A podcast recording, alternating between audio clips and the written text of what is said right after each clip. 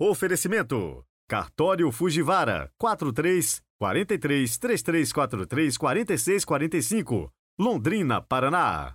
Bendito Corte. Carnes selecionadas e tudo o que você precisa para o seu churrasco. Avenida Robert Koch, 981. Telefone 3334 4000, Londrina, Paraná.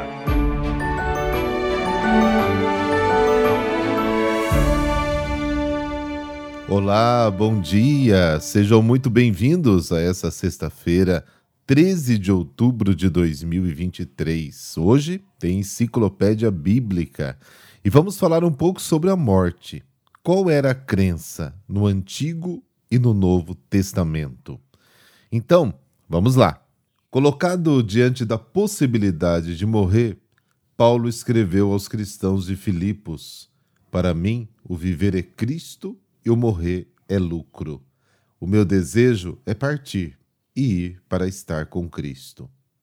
Ele sabia que para o cristão existe vida maravilhosa depois da morte, tornada possível pela morte e ressurreição de Jesus. Mas o povo hebreu nem sempre acreditou numa vida após a morte. Nos primeiros tempos, os israelitas pensavam que quando alguém morria, ia para um lugar sombrio debaixo da terra, chamado Sheol. Foi só com o decorrer dos tempos que começaram a indagar-se como um Deus justo podia deixar que pessoas boas terminassem dessa maneira. E assim chegaram à conclusão de que o Sheol não podia ser o fim de tudo. Certamente havia ressurreição e o destino final da pessoa dependeria da maneira como viveu neste mundo. O profeta Daniel escreveu o seguinte: Muitos dos que dormem no solo poeirento acordarão, uns para a vida eterna e outros para o opróbrio, para o horror eterno. Daniel capítulo 12, versículo 2. E o livro da sabedoria declara: a sua esperança dos justos estava cheia de imortalidade. Sabedoria, capítulo 3. No Novo Testamento, os fariseus acreditavam na ressurreição e os saduceus não. Foi a vitória de Jesus sobre a morte e sua promessa de ressurreição que afugentou definitivamente o terrível medo da morte. Semana que vem vamos falar um pouco dos costumes fúnebres. Como era o velório? Semana que vem, então, não perca. E hoje quero mandar aquele super abraço para o Fred, que nos escuta de Araguari, Minas Gerais, a Maísa de Balneário Camboriú, Santa Catarina, Lívia de Jacareí, São Paulo e o Wilson Henrique de Goiânia, Goiás. Iniciemos com a oração.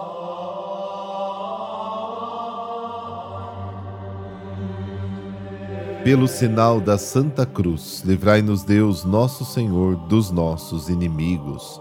Pai Todo-Poderoso, derramai vossa graça em nossos corações, para que, caminhando à luz dos vossos preceitos, sigamos sempre a vós como pastor e guia. Amém.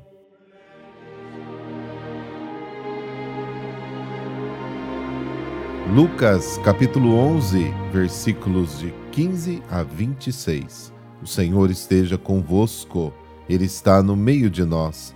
Proclamação do Evangelho de Jesus Cristo segundo Lucas. Glória a vós, Senhor. Naquele tempo, Jesus estava expulsando um demônio. Mas alguns disseram: É por Belzebu, o príncipe dos demônios, que ele expulsa os demônios. Outros, para tentar Jesus, pediam-lhe um sinal no céu. Mas, conhecendo seus pensamentos, Jesus disse-lhes: Todo reino dividido contra si mesmo será destruído, e cairá uma casa por cima da outra. Ora, se até Satanás está dividido contra si mesmo, como poderá sobreviver o seu reino? Vós dizeis que é por Belzebu que eu expulso os demônios? Se é por meio de Belzebu que eu expulso demônios, vossos filhos os expulsam por meio de quem? Por isso, eles mesmos serão vossos juízes. Mas se é pelo dedo de Deus que eu expulso os demônios, então chegou para vós o reino de Deus.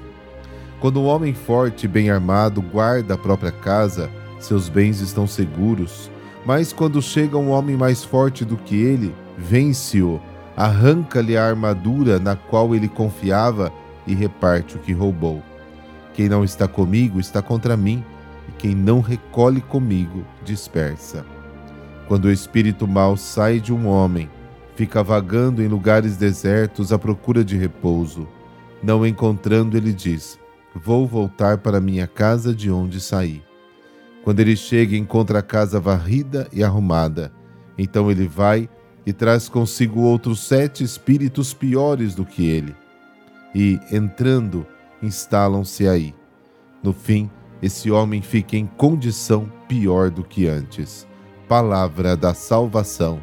Glória a vós, Senhor.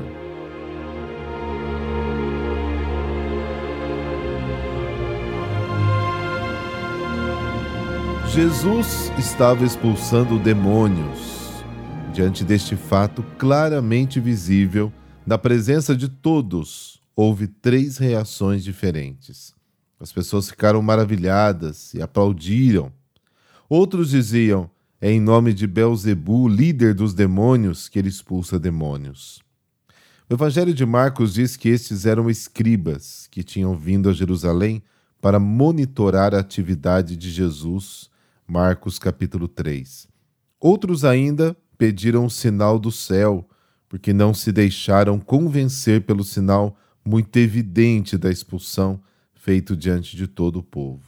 E Jesus usa dois argumentos para rejeitar a acusação de que está expulsando um demônio em nome de Belzebu.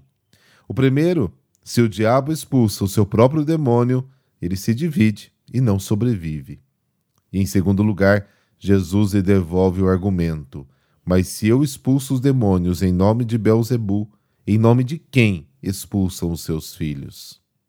Com essas palavras fica evidente que eles também expulsavam demônios, e em nome de Belzebu. Aqui Jesus nos leva ao cerne do seu argumento. Quando o um homem forte e bem armado vigia o seu palácio, todos os seus bens estão seguros. Mas se alguém mais forte do que ele vier e o derrotar, ele arranca a armadura com a qual contava, se apoiava e distribui os seus bens. Na opinião do povo daquela época, Satanás dominava o mundo através dos demônios, da imônia. Ele era um homem forte, bem armado, que guardava sua casa. A grande notícia foi o fato de que Jesus era capaz de expulsar demônios. Um sinal de que ele foi e é o homem mais forte que veio. Com a chegada de Jesus, o reino de Belzebu entra em declínio. Mas se eu expulso demônios com o dedo de Deus, então o reino de Deus chegou até vocês. Quando os sábios do Faraó viram que Moisés estava fazendo coisas que eles não eram capazes de fazer, foram mais honestos do que os escribas antes de Jesus e disseram: Aqui está o dedo de Deus. Êxodo capítulo 8. Na época de Lucas, na década de 80, diante das perseguições, muitos cristãos voltavam e abandonavam as comunidades. Eles voltavam a viver como antes. E para alertá-los, e também a todos nós, Lucas preserva as palavras de Jesus sobre a segunda queda ser pior que a primeira. O primeiro impacto causado pela ação de Jesus entre o povo é a expulsão dos demônios. Até os espíritos impuros ele dá ordens e eles lhe obedecem. Marcos capítulo 1. Uma das principais causas da discussão de Jesus com os escribas foi a expulsão de demônios. Eles o caluniaram, dizendo: Ele está possuído por Belzebu. É em nome de Belzebu, líder dos demônios, que ele expulsa os demônios. O primeiro poder que os apóstolos receberam quando foram enviados em missão foi o de poder expulsar os demônios deu-lhes poder sobre os espíritos impuros. Marcos capítulo 6. O primeiro sinal que acompanha o anúncio da ressurreição é a expulsão dos demônios. Os sinais que acompanharão aqueles que crerem são estes: expulsarão demônios em meu nome. Marcos capítulo 16. A expulsão dos demônios foi o que mais impressionou o povo. Chegou ao centro das boas novas do reino. Por meio da expulsão, Jesus restaura as pessoas a si mesmas. Ele lhes devolve o julgamento e a consciência. Marcos capítulo 5. E, sobretudo, o Evangelho de Marcos, do início ao fim, com palavras quase idênticas, relata incansavelmente a mesma imagem. E Jesus expulsou os demônios. Marcos capítulo 1, capítulo 3, capítulo 5, 6, 9, 16. Parece um refrão que sempre se repete. Hoje, em vez de usar sempre as mesmas palavras, usaríamos palavras diferentes para transmitir a mesma imagem e diríamos: o poder do mal, Satanás, que tanto assusta as pessoas, Jesus venceu, dominou, agarrou, derrotou, expulsou, eliminou, exterminou, destruiu e matou. O Evangelho quer nos dizer com isto que é proibido ao cristão ter medo de Satanás. Através da sua ressurreição e da sua libertação, Jesus tira de nós o medo de Satanás, dá liberdade ao coração, firmeza na ação e faz aparecer a esperança no horizonte. Devemos caminhar pelo caminho de Jesus com o sabor da vitória sobre todo o poder do mal.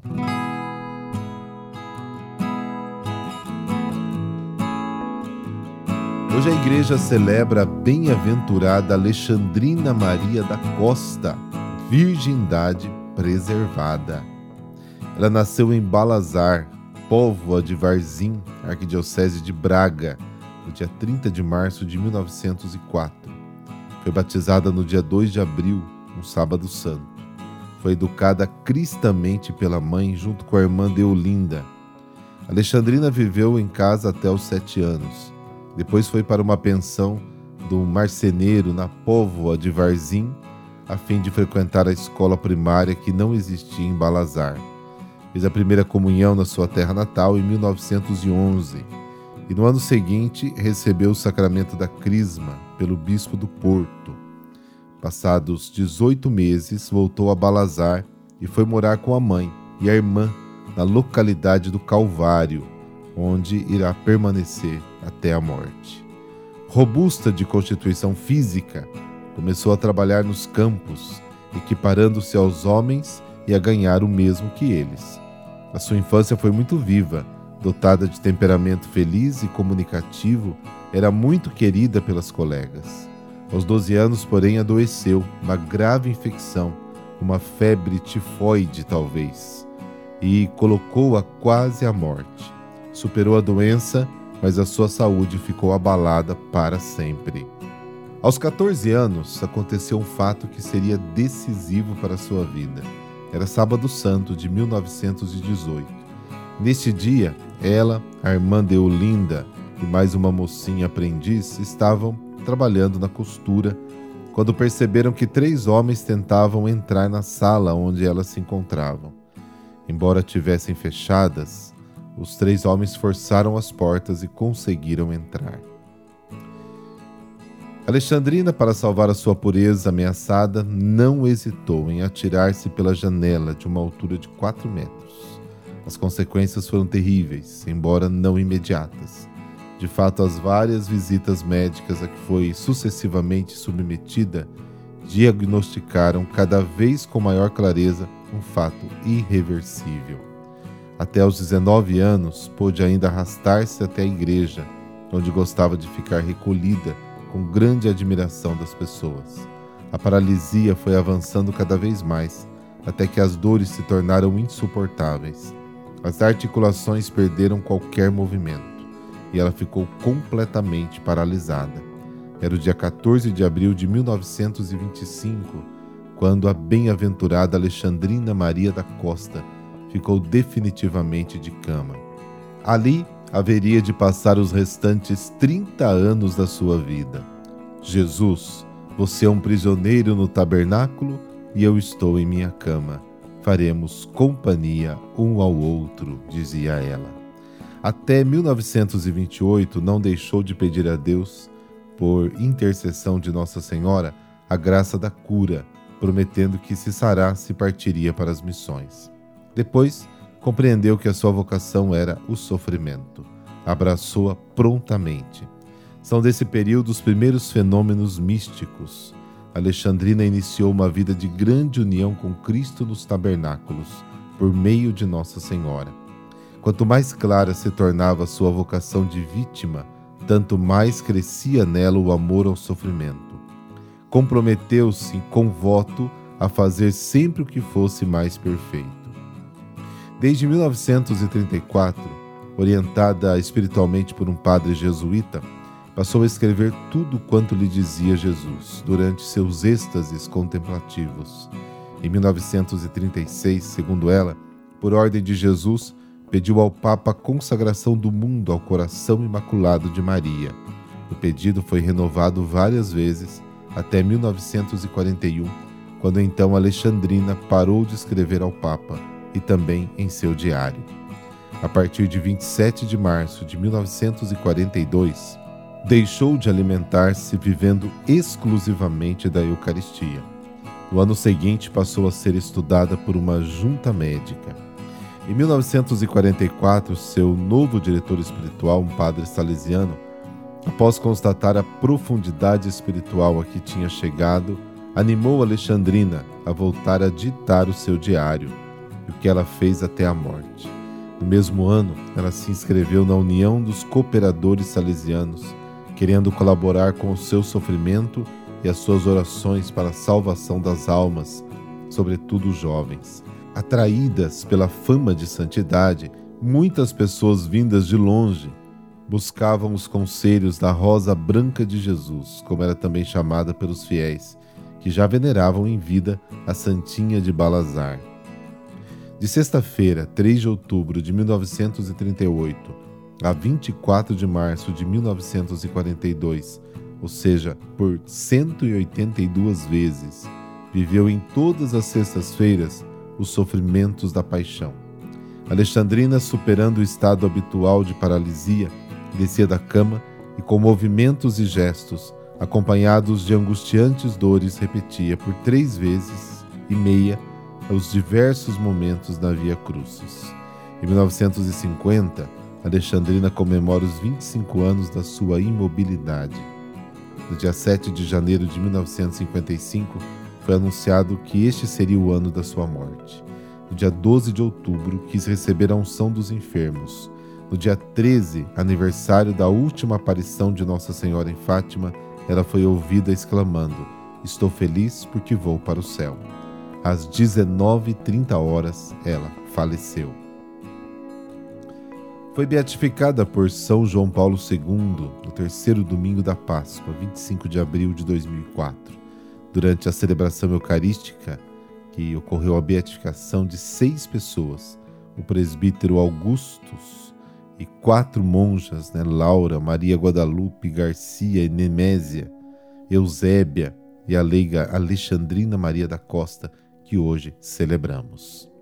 Grande devota da Eucaristia soubeste se alimentar e viver apenas de Jesus. Ajudai-nos a não perder a fé neste sacramento e amá-lo com todas as nossas forças, assim como tu fizeste. Que a Eucaristia seja o sentido da nossa vida. Amém.